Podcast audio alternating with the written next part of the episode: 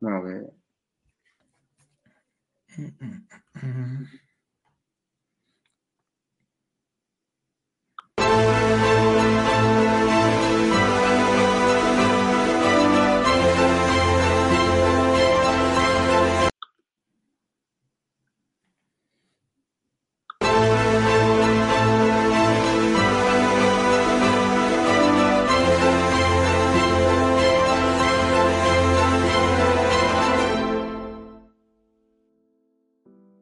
buenas a todos, esto es Estado de Alarma. Hoy estrenamos este programa por YouTube de media hora de duración. Estaremos de lunes a jueves a partir de las ocho y media de la tarde. Y este programa nace porque al igual que tú estás cabreado con ese gobierno central que podría haber hecho mucho más contra el coronavirus que ya se ha llevado cerca de 3.500 personas por delante, ese gobierno que nos mintió, que nos dijo que solo iba a haber un contagio y que podría haber actuado antes, viendo la que estaba cayendo con la pandemia tanto en China como en Italia, pues hemos decidido montar esta plataforma de libre expresión ante los intentos del gobierno central de usar ahora los minutos de televisión pública que acaparan para lanzarnos desinformación y propaganda. Por eso desde aquí vamos a desmontar sus mentiras, vamos a daros la verdad y vamos a apoyar a los profesionales sanitarios, a la fuerza y cuerpo de seguridad del Estado y a esa población civil que vive confinada, que vive aislada y harta de ver al vicepresidente del gobierno saltándose la cuarentena hasta en tres ocasiones.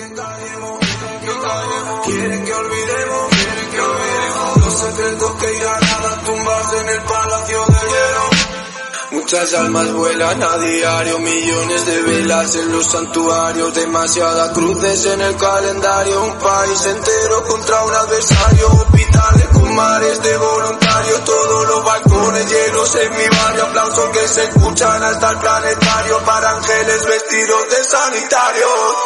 No se está costando respirar. Nuestro mundo paró de girar. Ellos no nos cuentan la verdad.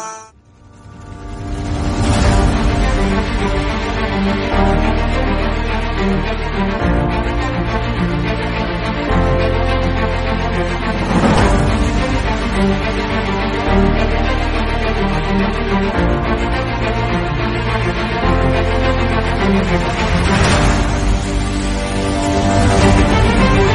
back.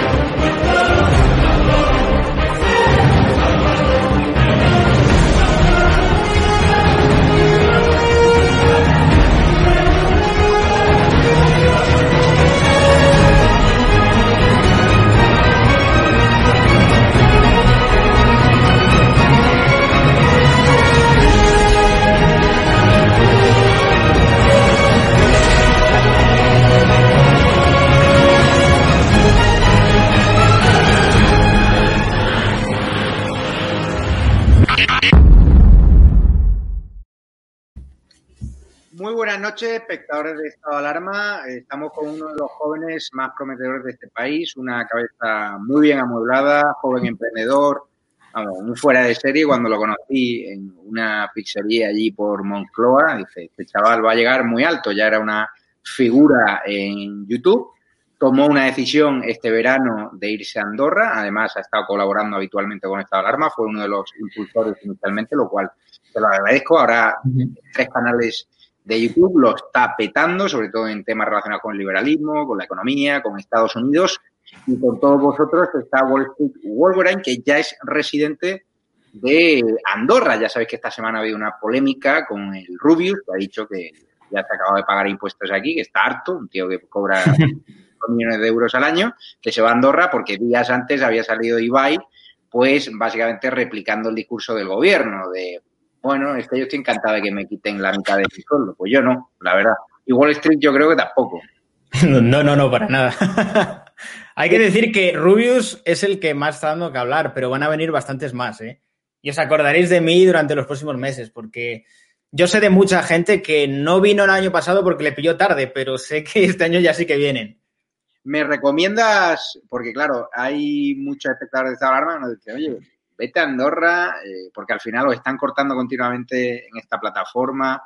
Eh, ahora iremos al tema de los impuestos, es decir, ¿YouTube funciona distinto en Andorra que en España o no? No, funciona exactamente igual, no tiene ninguna diferencia. La única diferencia es en materia de impuestos. No, no, no, para nada. No cambia, no cambia nada.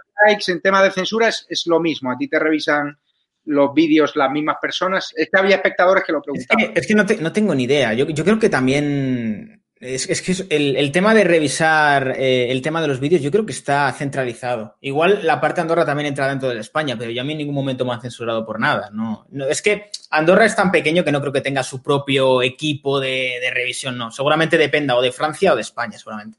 Wall Street, Víctor, eh, ¿por qué decidiste irte este verano a Andorra? Pues la verdad fue el cansancio un poco con la situación que, que veía. Yo durante el confinamiento vi que todo iba a peor, pero a pasos agigantados. O sea, yo el tema de Andorra me lo había planteado alguna vez, pero digo, bueno, más adelante veremos a ver qué, hacemos. Pero yo vi eh, durante el confinamiento que todo estaba degenerando muy a lo bestia, en plan de, esto no tiene para nada perspectivas de ir a mejor, pero para nada. O sea, tiene pinta de que va a ir bastante a peor y ahí con el tiempo se ha confirmado. O sea, yo llevo aquí ya más de seis meses y yo no ha habido un solo día en el cual me haya arrepentido de haber venido aquí, porque yo he visto lo que hace el gobierno y digo, madre mía, menos mal que salí de ahí en su momento, porque todo ha ido mucho a peor. Entonces, también el confinamiento, el estar en casa, el solo ver noticias que te cabrean, porque eres autónomo y dónde está ese apoyo del gobierno, decir, venga, te voy a eximir del pago de la cuota de autónomo durante todos estos meses. ningún tipo de apoyo. Entonces te planteas, ¿por qué pago impuestos aquí? O sea, y al final luego te salían noticias de subvenciones a los medios de comunicación, subvenciones por allá, y dices, ¿quién me ayuda a mí? Entonces, te sale un poco esa vena revolucionaria de decir, no voy a seguir financiando a esta gente. No, no, si yo esa duda la tengo, ¿no?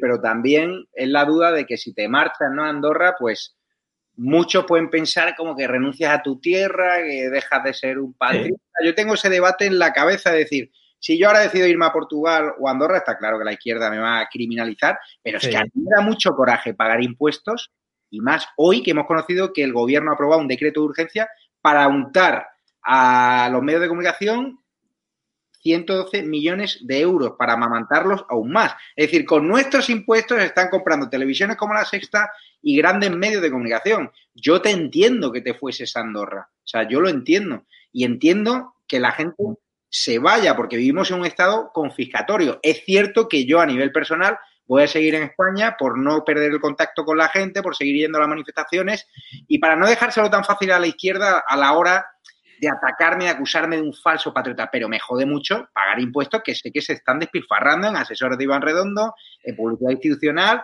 y en viajecitos en Falcon del presidente. ¿Tú tuviste ese debate también? A ver, yo me lo planteé, pero yo decía, a ver, Víctor, eres joven, eh, tienes pocos años en los cuales a lo mejor puedes explotar esto. ¿Qué vas a hacer? ¿Esperarte a que en algún momento España tenga una iluminación liberal y de repente todo cambie? La realidad es que para que algo cambie en España tiene que venir desde abajo. Y yo pensaba, Víctor, tú puedes seguir dando la batalla cultural desde fuera Y si en algún momento España dice, bueno, quiero cambiar el sistema político o quiero hacer una revolución liberal, te vuelves a España porque realmente tú quieres eso. Pero vas a pasar toda tu juventud en un sistema que tú no compartes. O sea, hay muchos países en el mundo, podéis plantear, yo qué sé, cualquier otro, Suiza, eh, el propio Estados Unidos, hay muchos estados que tienen una presión fiscal muy baja. Puedes plantear muchas alternativas. Si eres joven, el momento de hacerlo es ahora. Vas a poder ahorrar mucho dinero, vas a poder invertir más, al final yo lo vi muy claro. ¿Puede entrar ese factor de, mm, es que quiero mucho a España? Pues sí, también, pero también tienes que pensar en, tu futuro. Si al final tú te das cuenta de que mm, este gobierno te puede lastrar muchísimo a la hora de, crecer, tú tienes que pensar en tu negocio y en lo mejor para ti. O sea, no, al final, si tú en cierto modo recibieras esa retroalimentación de decir, bueno, estoy pagando mucho, pero tengo unos servicios públicos, vamos, maravillosos, o una retroalimentación buena por parte del gobierno con una buena gestión, dices, pues bueno, tengo esa, sensación de que creo que debo quedarme. Pero en el caso de España es que todo degeneraba, vamos, ya con el, el, ingreso mínimo vital y demás, yo dije, bueno, hasta aquí, hemos tocado ya fondo con esto. Pero bueno, eh, yo es algo que, lo entiendo también, que hay gente que está, tiene mucho amor por, por España y prefiere quedarse o porque no tiene otra alternativa, pero yo personalmente, sobre todo para gente de Cataluña y que sean emprendedores digitales, vamos, no, no sé qué hacen en, en Barcelona, algún sitio así. Es como tienes Andorra en dos horas y media en coche. El idioma es parecido, bueno, es español, catalán, francés, depende de con quién hables aquí, porque hay mucha gente, sobre todo portugueses, españoles, franceses y andorranos, pero aquí con el español te manejas bien. Si sabes hablar catalán, pues es el idioma de aquí. Pues está perfecto. Yo, si fue, por ejemplo, si fuera de Cataluña, bueno, ni me lo pensaría. Si eres de Madrid, pues bueno, eh, es más, más tiempo, eso no igual 6-7 horas en coche, o si vas en AVE, depende, eh, a Barcelona y luego vas en coche, pero mm, vamos, yo si fuera de Barcelona no me lo pensaría.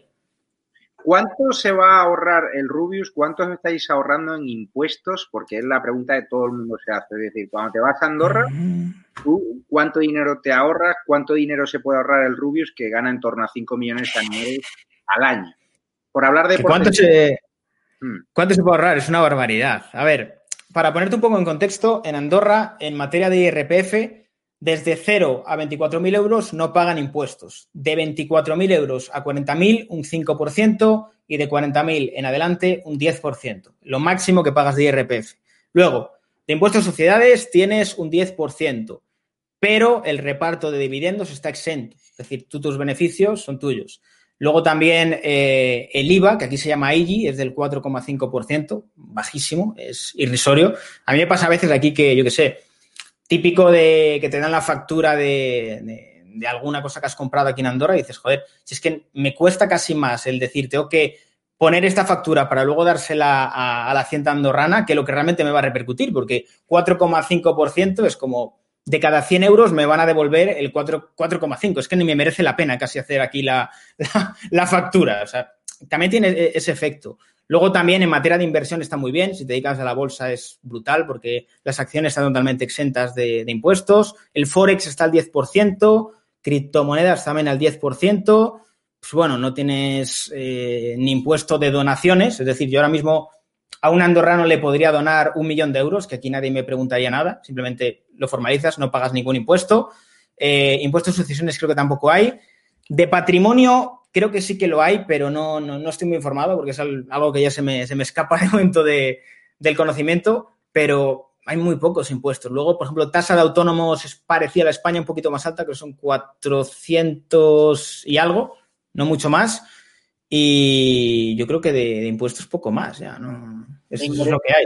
¿Impuesto de herencias tenéis? No, creo que no. La ruina aquí a muchos españoles. Heredan una casa y luego se van a la ruina.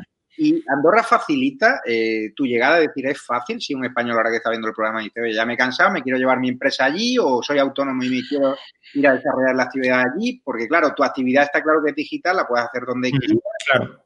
Pero claro, a ver, la logística en Madrid es muy complicado, ¿no?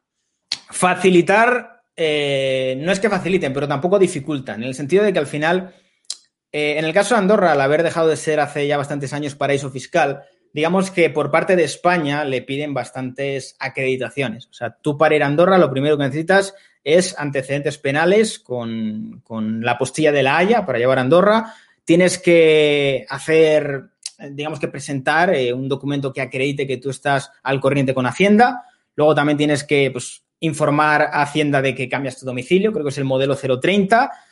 Y luego también con los bancos andorranos, pues tiene un proceso de, compliance. Es lento, quieren agilizarlo porque ellos son conscientes de que tienen potencial en este sentido. Son un país pequeño, con una fiscalidad baja y ven que hay muchos emprendedores digitales que dicen, o sea, me merece la pena venir aquí. A ellos les interesa básicamente porque su modelo de, de país tiene que cambiar. O es un país que depende también mucho del turismo y quieren empezar a potenciar eso, es decir, bueno, tenemos aquí una fiscalidad muy baja en comparación con el resto de países de Europa, vamos a intentar atraer esta inversión. Entonces, dificultarlo no lo dificultan para nada. O sea, yo no, no he tenido problemas. Lo que pasa que igual eh, tardas un mes o dos en hacer los trámites. También hay que decir que aquí la administración también le pasa como a España, que le falta digitalización en muchos trámites, eh, va lento el, tema de la burocracia y demás.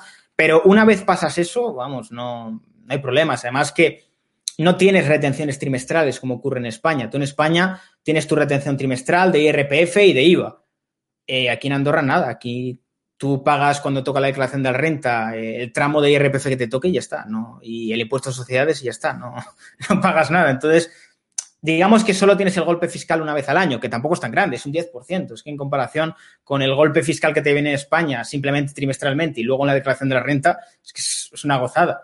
Y luego al final, en lo que repercute en ti, porque al final es más poder adquisitivo, puedes invertir en equipo, puedes consumir más, que esto al final beneficia a la economía local. Si yo tengo más capacidad de ahorro, también puedo salir a cenar más por ahí, compro más cosas. Si tengo que renovar equipo, renuevo equipo. Si tengo que hacer un gasto extraordinario que no me importa hacer, lo hago. En cambio, en España yo no lo hacía. Yo aquí en Andorra, por ejemplo, he renovado micrófonos, he renovado todo, todo, todo. Digo, sí que me merece la pena. Porque al final, con todo lo que estoy ahorrando, me merece la pena reinvertir. En cambio, en España no tienes esa capacidad, porque claro, te lastran muchísimo más económicamente. Vaya, vaya. Y entonces la polémica de la izquierda de atacar al, al Rubius, ¿tú a qué lo achacas? Porque días antes Ibai Llanos dijo básicamente que a él no le importaba ceder al Estado la mitad de, lo que gana. ¿A ti qué te parecieron esas declaraciones? ¿Son declaraciones improvisadas? ¿Crees que el gobierno le ha metido una especie de campaña a favor de la previsible subida fiscal que viene? A ver, no, no, creo que le haya metido una campaña porque creo que el vídeo es de hace unos años, además. A mí lo que, me, me, lo que por lo menos me, me transmite Ibai es que tiene demasiados patrocinadores detrás, tiene demasiada gente que no quiere que entre muchas polémicas e intenta hacer un poco el discurso del bien queda. Si el discurso del bien queda fuera otro, diría ese, ese discurso, no hay más. O sea, yo creo que lo que intenta es agradar al máximo público posible. ¿Qué pasa? Que el discurso hegemónico a día de hoy es ese ¿Puede que con el tiempo cambie? Sí, y seguramente veremos cómo ese discurso va cambiando, probablemente. Pero es que no tiene más. O sea, realmente con el tema Andorra lleva habiendo polémica con ello muchísimo tiempo, desde que vinieron los primeros youtubers, creo que fueron Vegeta y Gully Rex los primeros, siempre ha habido esa polémica, pero con el paso de los años ya hay tanta gente aquí del mundo YouTube que ya es uno más, uno más. Es que realmente ya hay tantos aquí que es como... A ver, también hay que entender un poco el contexto. Yo en el caso de Rubius no creo que sea una persona que se mueva por dinero, en el sentido de que lleva un montón de años en España. Si se moviera por dinero, se habría ido antes, yo creo bastante antes. Yo creo que se mueve sobre todo por el tema de que la mayoría de, gente que se relaciona en cuanto a, YouTube y demás están aquí. Eh, Lolito, Vegeta, Willy, eh, todos están aquí. Entonces yo entiendo que para una persona que su familia está fuera de España en España mm, tiene a poca gente y todos sus amigos están en Andorra, pues evidentemente está el factor económico detrás. Pero yo no creo que le mueva el dinero simplemente. O sea, si le hubiera movido el dinero simplemente, se hubiera ido antes, probablemente. Lo que pasa es que, claro, es ídolo de masas y al final lanza un mensaje de que el youtuber más grande de España se va a Andorra. Eso es un golpe para Hacienda muy grande, es un golpe para el gobierno también muy grande, porque hablamos de alguien que hace cuatro o cinco años se declaraba votante de Podemos ¿Qué ha pasado con todo eso? ¿Sabes? Como es un golpe a la izquierda duro, porque digamos que en algún momento se habían apropiado de él y ahora es como que él reniega de eso. Entonces, de ahí que estén tan nerviosos, yo creo. ¿Y tú crees que esos ataques de la izquierda radical, de la juventud socialista que han dicho que hace la suscripción, son justos? Nah, no creo que son justos al final. Creo que la mayoría de gente, si se viera su situación, se lo plantearía seriamente. Lo que pasa es que, claro, el ser youtuber implica tener exposición pública. La mayoría de gente, si no tuvieras exposición pública, harían lo mismo, porque al final, tú dile a cualquier persona que tuviera la capacidad de solo pagar 10% de impuestos. Pongamos que los impuestos fueran voluntarios y que tú solo tuvieras la obligación de pagar un 10% de impuestos. Te aseguro que la gran mayoría de socialistas no pagarían más. Es decir, tú tienes la voluntariedad de poder pagar más. La mayoría no lo haría, porque al final la pela es la pela y a todos nos gusta que el Estado nos quite cada vez menos. España tiene esa cultura de házmelo sin, sin IVA, házmelo sin factura. Entonces, yo creo que siempre está esa tendencia de quedar de, decente cuando España es de los países con mayor economía sumergida del mundo. Es una exageración y luego van dando lecciones de, que tienes que tributar aquí o allí. Y además es lo que comentaba yo eh, en el vídeo. Decía, a ver, si tú realmente eres una persona que crees en un sistema distinto y los españoles no quieren ese sistema, tú estás en tu derecho de decir, me voy a otro país. Que además esto hay gente que no lo entiende, que cree que eh, el youtuber le debe algo a España. Realmente no. Al youtuber le paga una empresa irlandesa que es Google, con sede en, Irlanda. Esa empresa exporta servicios a España y digamos que presta servicio a España, pero la empresa está en Irlanda. O sea, a mí, cuando me llega la retribución mensual, no me llega un pago de España, me llega un pago de Irlanda. Entonces, a mí los irlandeses no me vienen a decir, ah, estás trabajando para una empresa irlandesa, ¿por qué no tributas en Irlanda? Que estaría encantado, es un país maravilloso en cuanto a, emprendimiento y demás. Sí es verdad que en cuanto a IRPF tiene un IRPF alto, pero en cuanto a empresas es maravilloso, un montón de empresas se van a Irlanda. O en el caso a lo mejor de Twitch, hay muchos streamers que les paga Amazon y Amazon tiene su sede fiscal en Luxemburgo, en el caso de, de Europa. Entonces, te está pagando una empresa de Luxemburgo, tú prestas servicios a una empresa de Luxemburgo. Yo he visto muchas veces a la izquierda decir, ah, es que si la empresa es española, tiene que pagar todos los impuestos en España. Pues estas empresas, una está en Irlanda y la otra está en Luxemburgo. Me tengo que ir a estos países que yo estaría encantado. Luxemburgo también me parece maravilloso ese ámbito. Pero al final luego también es hipocresía pura y dura, porque incluso la propia Twitter, la propia Twitter triangula a nivel de impuestos con Irlanda. La hacen todos, todos. O sea, incluso su red social reina, ellos contribuyen, porque tiene, tiene esa triangulación de fiscal que, hacen muchas empresas con Irlanda o como hacen con Países Bajos, en el caso de, Netflix. Al final esto es algo muy generalizado. Toda empresa va a buscar optimizar eh, su fiscalidad. Yo creo que lo que se debe buscar es al final decir, joder, España tiene mucho potencial en muchos ámbitos. O sea, tú coges a España y cualquier persona de Europa querría vivir en España. Tú dile a un emprendedor de, de Noruega que le pones un nivel de impuestos más bajos en España y que puede vivir aquí con mejor tiempo, con mejor calidad de vida, con una cultura amigable. Se querrían venir todos, pero en cambio, si tú conviertes España en un infierno fiscal, aquí no quiere venir nadie. Vienen solo, pero de vacaciones. ¿Sabes? lo, que tenemos que intentar es que dejen de venir de vacaciones y empiecen a venir a hacer negocios. Eso es lo que necesitamos. No que vengan aquí a emborrachar, sino que vengan aquí a abrir negocios. ¿Es cara la vida en Andorra en comparación a España? Eh, es parecido a lo que podría ser Madrid-Barcelona. Algunas cosas a lo mejor son más caras, otras más baratas, pero yo no he notado mucha diferencia. Sí es verdad que el tema de la vivienda es complicado aquí, ya que hay poca y digamos que se está, aumentando la oferta ahora. Entonces, hay un aumento de oferta, sí, pero está en proceso de haberlo, porque están todas las obras. Yo muchas veces en Instagram enseño un poco de broma la cantidad de obras que hay en Andorra, pero es porque están construyendo mucho. Pero parecido, o sea, yo creo que una persona que viva en Madrid Centro o Barcelona mm, podría permitirse vivir en Andorra perfectamente. ¿Tú crees que discursos como el tuyo, la decisión de, este gamer también de irse a Andorra, va a provocar una fuga masiva de, españoles, ya no solo personas que opa bien en YouTube, que en, el, en, el mundo del gaming, sino particulares, gente que está harta, ¿no? me voy. O sea, ¿creéis realmente que se va a provocar esa fuga masiva?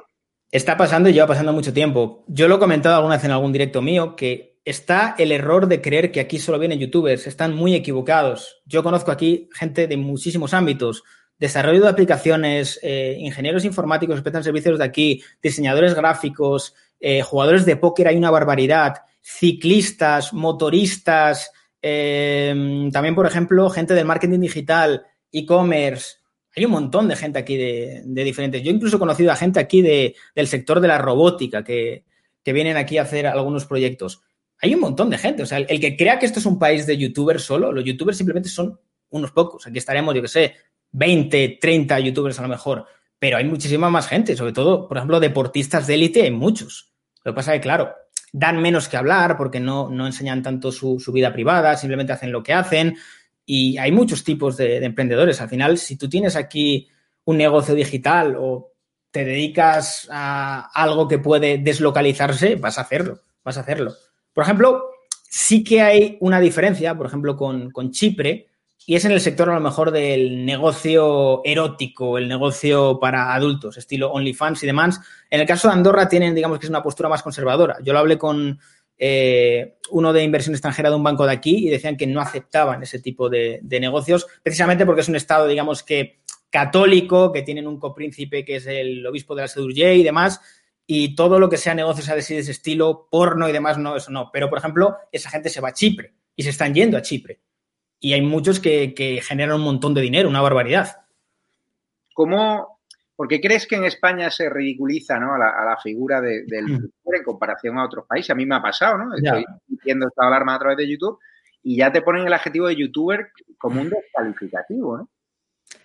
¿Quién ridiculiza? Eh, al final los que ridiculizan son los medios y los medios son la competencia nosotros les quitamos cuota de mercado, en cierto modo. Está el mercado publicitario y los anunciantes eh, lo que hacen es elegir eh, la vía de Internet o la vía tradicional. Entonces, evidentemente que van a intentar desprestigiarte. ¿Por qué? Porque les quitas negocio. O sea, al final las teles viven de la publicidad. Sin la publicidad no son nadie. Si nosotros tenemos más audiencia y los anunciantes invierten en nosotros, ellos se quedan sin negocio. Cada vez la gente ve menos la tele y cada vez utilizan más Internet. Entonces, les hace daño. También creo que les molesta eso de, joder, este chaval está consiguiendo más audiencia que yo. Creo que se lo tienen muy creído las teles, de durante muchos años haber sido la referencia absoluta y el empezar a estar perdiendo terreno en eso. No sé, que el propio Ibai eh, haga las, las campanadas y que tenga más audiencia que muchas televisiones, eso hace mucho daño. Y hace que muchos anunciantes prefieran meter dinero en las campanadas de Ibai que en las campanadas a lo mejor de, televisión española. Sí, pero a Ibai yo creo que ya le patrocina Hacienda, porque después de que haya sido filtrado, obviamente, ¿tú crees que se arrepiente de esas declaraciones que al ser de un vídeo antiguo, porque hace unos años no ganaba tanto dinero? A ver, yo creo que Ibai, ahora que ha dejado, ha dejado la empresa que, con la que trabajaba, que curiosamente la empresa no está en España, está en, Alemania, que es G2, y G2 también es de, es de Ocelote, Ocelote es español, y él se llevó la empresa a Alemania. Yo no critico eso, pero parece que él sí está en España, pero la empresa que le paga está fuera, es otra.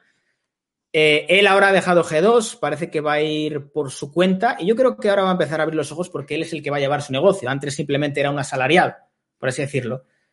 Yo creo que sí que va a acabar cambiando todo esto. Yo creo que sí. A ver, yo creo que Ibai es un tío que no quiere conflictos, ¿sabes? No quiere meterse en líos. Entonces, por lo general, lo que, lo que intentas decir lo generalmente aceptado, es un tío que quiere caer simpático y no hay más. A mí no, yo no creo que sea un mal chaval. Lo único que, pues al final es generar un poco la menor polémica posible porque vives de esto, eres una imagen pública, tienes mucha repercusión detrás, tienes marcas detrás, las marcas van a meter presión. Entonces, yo creo que es el bienquedismo, el, el ser un poco equidistante, de no meterte mucho en líos y decir un poco lo que deberías decir. Ahora, por ejemplo, no lo has visto hablar, pero por ejemplo, hace unos años sí que le he visto hablar. Las cosas cambian. Y mm, ahí, Andorro, por cierto, el coste social de, emplear a un trabajador, aquí en España ya sabemos que es una pasta, que al final que tiene empresa y quiere contratar ¿no? a un trabajador, mm. los costes sociales se disparan. ¿Es muchísimo más barato que en España? El salario mínimo yo sé que es más alto, son 1.083 euros. Y las cotizaciones sociales andan, no sé exactamente, más o menos, pero eh, lo que sí que sé es que aquí el paro es muy difícil de conseguir. O sea, aquí el paro es muy restrictivo. O sea, se lo dan a muy, muy poca gente bajo unas condiciones eh, bastante restrictivas. También hay que decir que con el tema de las cifras de paro en Andorra hay un poco de trampa, en el sentido de que al ser un país con mucho extranjero, lo que ocurre es que si el extranjero se queda sin trabajo durante cierto tiempo, no puede renovar la residencia. Entonces, digamos que el país como que se autorregula. La gente que se queda sin trabajo se queda sin residencia y por tanto no puede estar aquí. Y por lo general, como te, como te digo, el tema del paro es algo que lo cobra muy poca gente. O sea, no, tiene, tiene muchas restricciones. En España te lo dan pues porque te han echado, pues tienes paro. Aquí es mucho más difícil. Me están preguntando que si estoy pensando en ir para allá. No, por ahora voy a estar en España, salvo que el grado de persecución y excepción al que estamos siendo mm. sometidos en estado de alarma, pues se ponga la cosa chunga y por un tema de seguridad me tenga que ir. A mí mm, no me importa ¿no? Eh, pagar impuestos, aunque me joden que esos impuestos mm. vayan a publicidad institucional, a asesores del gobierno y no vayan a destinarse a emprendimiento, a sanidad. Andorra, por ejemplo, ayuda ahora en esta crisis del coronavirus a los hosteleros, cómo están las restricciones allí, está ayudando a las empresas, ¿qué está haciendo?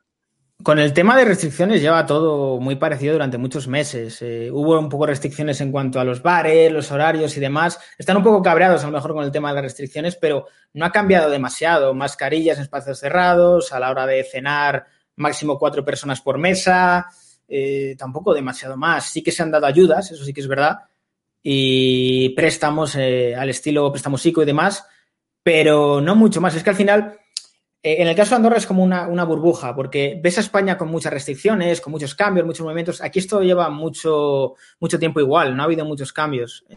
Es como muy distinto. Yo, por ejemplo, cuando me ha tocado a lo mejor bajar a, cualquier gestión a España, es como que es muy distinto. O yo hablo con mi propia familia, es como digo, joder, estáis constantemente con cambios muy, muy, muy distintos. Ahora os pone un toque de queda. Aquí nunca ha habido toque de queda, no ha habido nada por el estilo. Y mm, lleva todo mucho tiempo igual, o sea, no ha habido muchos cambios en general. Si es cierto que ahora empezarán a vacunar, lo habréis visto en la prensa, que el, gobierno español ha revendido 30.000 vacunas a Andorra, curiosamente lo he visto hoy, y a ver cómo va la cosa, pero por lo general creo que leí en la prensa de Andorra que eh, se estima que el 10% de la población ya ha pasado el virus aquí, que para, mm, digamos que lo que es Andorra es bastante gente, 10% está muy bien. Y ya la última pregunta, Víctor, que te tienes que ir, que tienes una agenda también. Agradecerte que estás aquí. ¿Entre qué país dudaste a la hora de mudarte? ¿Tuviste claro que era Andorra o qué otro país recomendaría a los espectadores que tengan ganas de huir de cifras como lo has definido? A ver, eh, yo siempre, el paraíso liberal de cualquier liberal sería Suiza, sin lugar a dudas.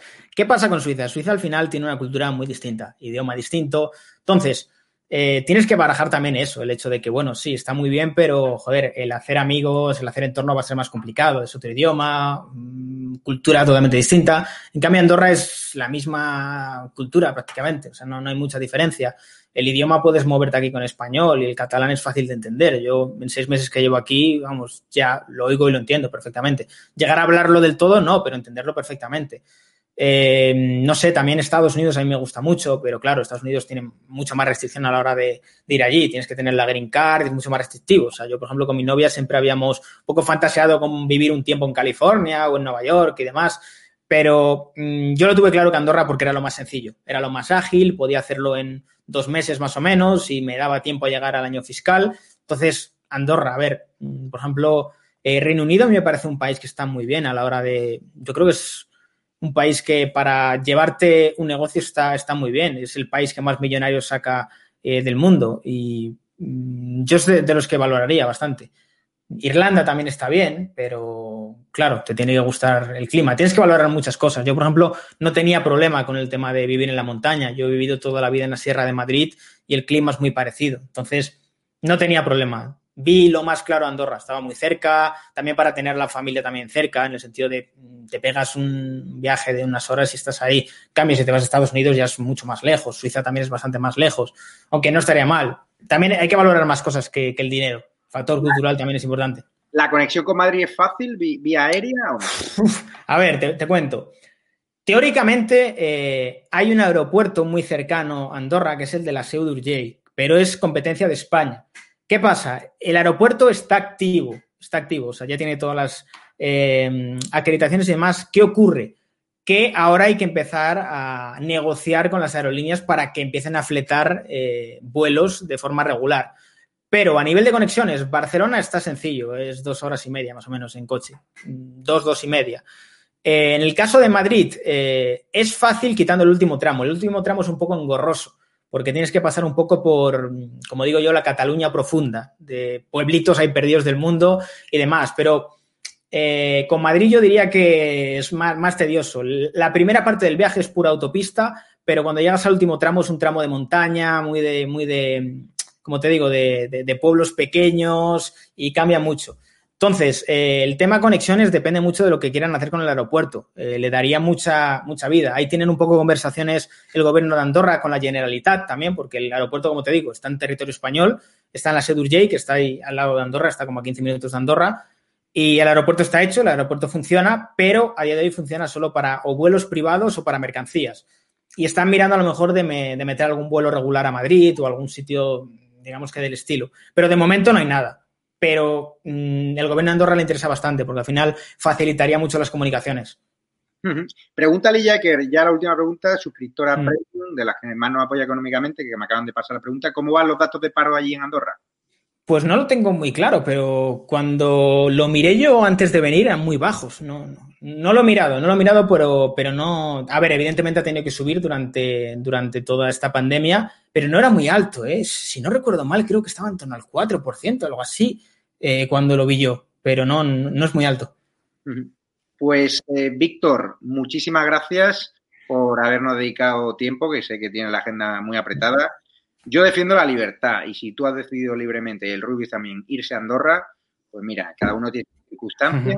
Creo que vivimos un estado confiscatorio y que entiendo que muchísimos españoles pues les joda ver cómo sus impuestos acaban en televisiones como La Sexta, acaban en portadas de periódico y eso es una auténtica vergüenza cuando luego no hay dinero para refrescar, para reflotar empresas, cuando luego no hay dinero para reflotar autónomos, para ayudar a los más necesitados, para facilitar test rápidos a la población. No sé si allí en Andorra o facilitan los test rápidos del gobierno, centros de salud.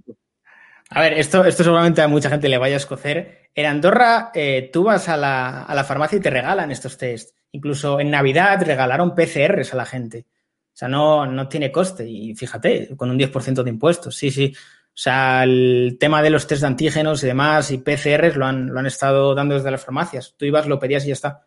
O incluso podías ir a casetas habilitadas a que te lo hicieran sin ningún coste. Pues muchísimas gracias, eh, Víctor. Que, que sepas que estamos preparando una televisión sin censura.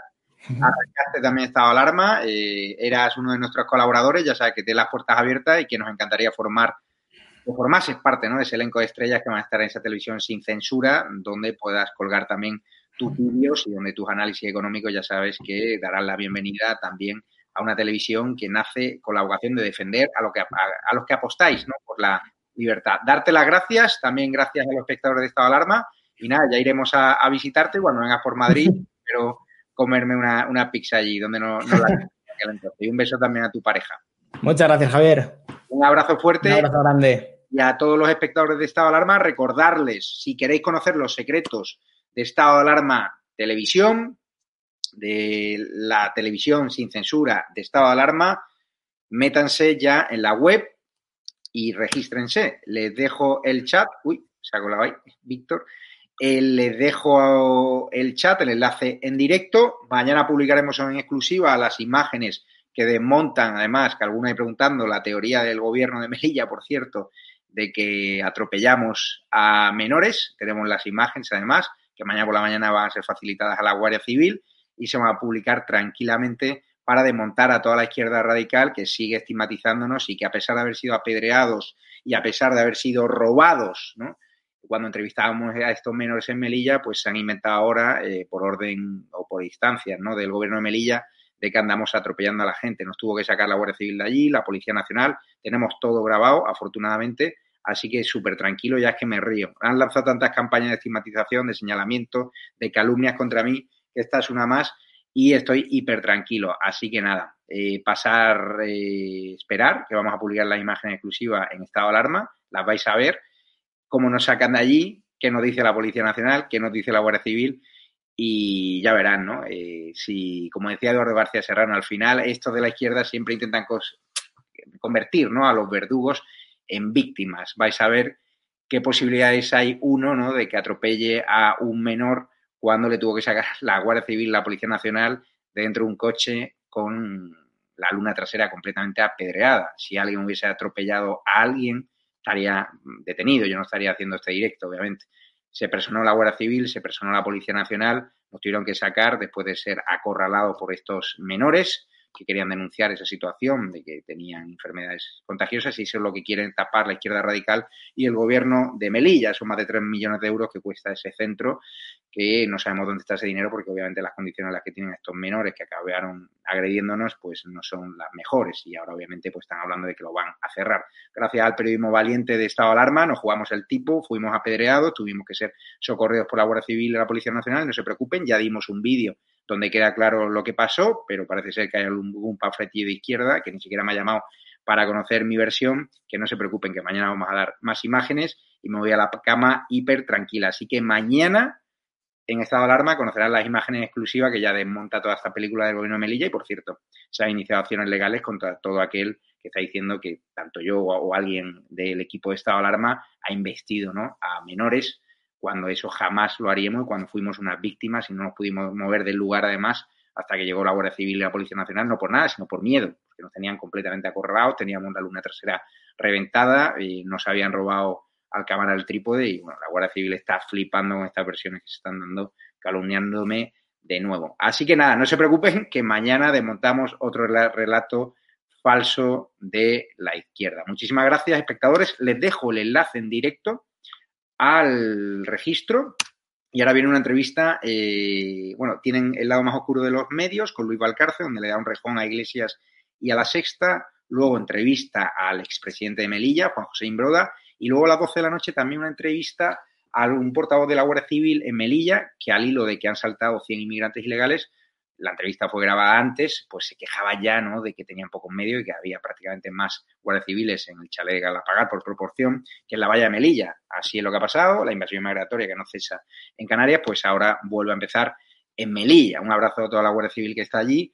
Muchísimas gracias a todos los espectadores de Estado de Alarma. Seguiremos retransmitiendo a pesar de las calumnias, a pesar de las estigmatizaciones, a pesar de las mentiras. Afortunadamente, con este móvil se grabó y esas imágenes serán conocidas mañana. Así que el tiempo pone a cada uno en su sitio y muchísimas gracias por todo el apoyo. Les dejo, como digo, el enlace directo a la suscripción, al registro. ¿Por qué insisto en el registro en el canal de estado de alarma? Porque si nos cierran este canal hoy y el otro, no tengo forma de comunicarme con vosotros, con lo cual es fundamental que este enlace que os acabo de dejar, este enlace, se lo paséis a todos vuestros contactos, que os registréis ya, porque si no, no os vais a enterar dónde vamos a estar, no vais a conocer los secretos de la televisión sin censura que dará lugar en breve, que se estrenará en breve, con muchísimos contenidos, con muchísimas estrellas, os va a encantar y ha sido gracias a vuestra ayuda, gracias a vuestras colaboraciones económicas.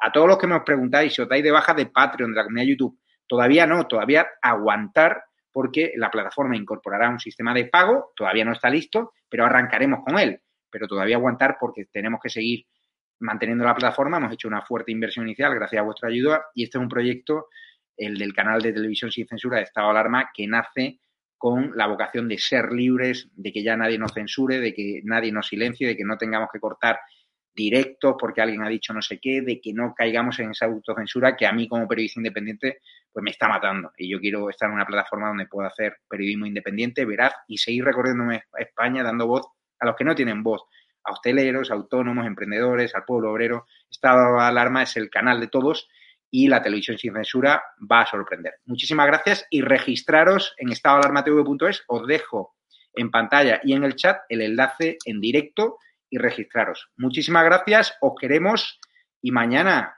que se prepare la izquierda radical que van a flipar. Y el gobierno de Melilla también, porque las imágenes ya son un disparate y se van a llevar las manos a la cabeza todo aquel que está difamando y que ahora están, intentarán borrar tweets, que intentarán borrar publicaciones, pero ya están cazadas ante notario y hemos iniciado acciones legales. Muchísimas gracias, espectadores. Me acuesto ya, que estoy reventado y daros gracias a todos por vuestro apoyo más sincero. Regístrense en la web en estadoalarmatv.es.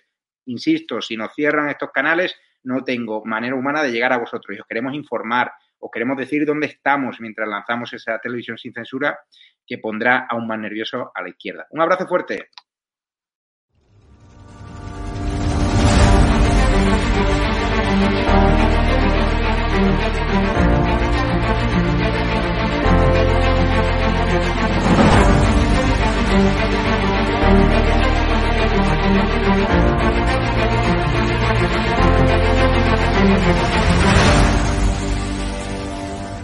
Hecho, hay un conocido periodista con un canal en YouTube que los programas sobre Galapagar eran día sí, día también. ¿Te refieres a Negri?